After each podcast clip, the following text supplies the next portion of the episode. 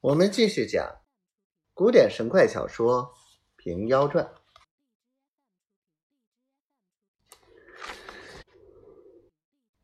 话说春秋周敬王时，吴越交争，吴王夫差围困越王勾践于会稽山之上，亏得夏大夫文仲卑辞厚礼，去请行程。吴王伊允将越王夫妇摘去冠服，囚于石室之中，替吴国养马三年，方始放回。越王一心要报此仇，想吴国有鱼肠之剑三千，难以抵敌。由上大夫范仲献计，挑选六千君子军，朝夕训练。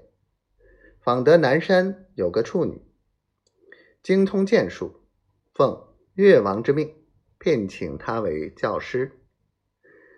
那处女收拾下山，行到半途，逢着一个白发老人，自称员工，对处女说道：“闻小娘子精通剑术，老汉略知一二，愿请试之。”处女道：“妾不敢饮，但凭老翁所示。”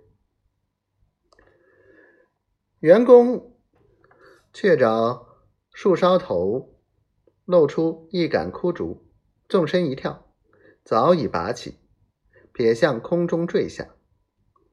那根竹迎着风势，咕啦一声，扯作两股。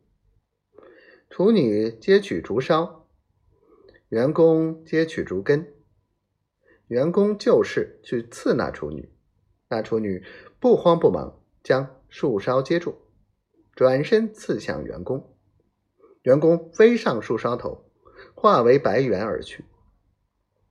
原来处女不是凡人，正是九天玄女化身。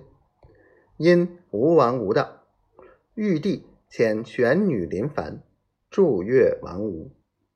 那员工是楚国中多年修道的一个通臂白猿，因楚共王。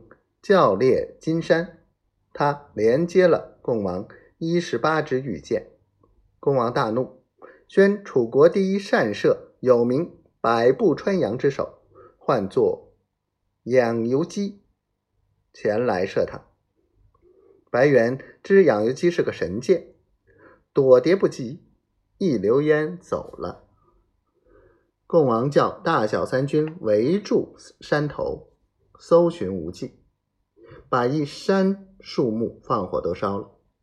至今传说楚国王元祸延林木，为此也。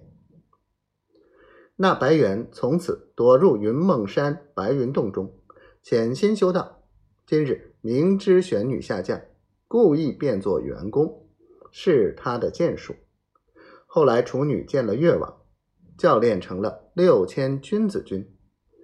也不回复范仲，也不拜辞越王，径直飘然而去。有诗为证：“玄女神机起望头，六千君子指樊柳。要知天上些虚妙，已是人间第一愁。”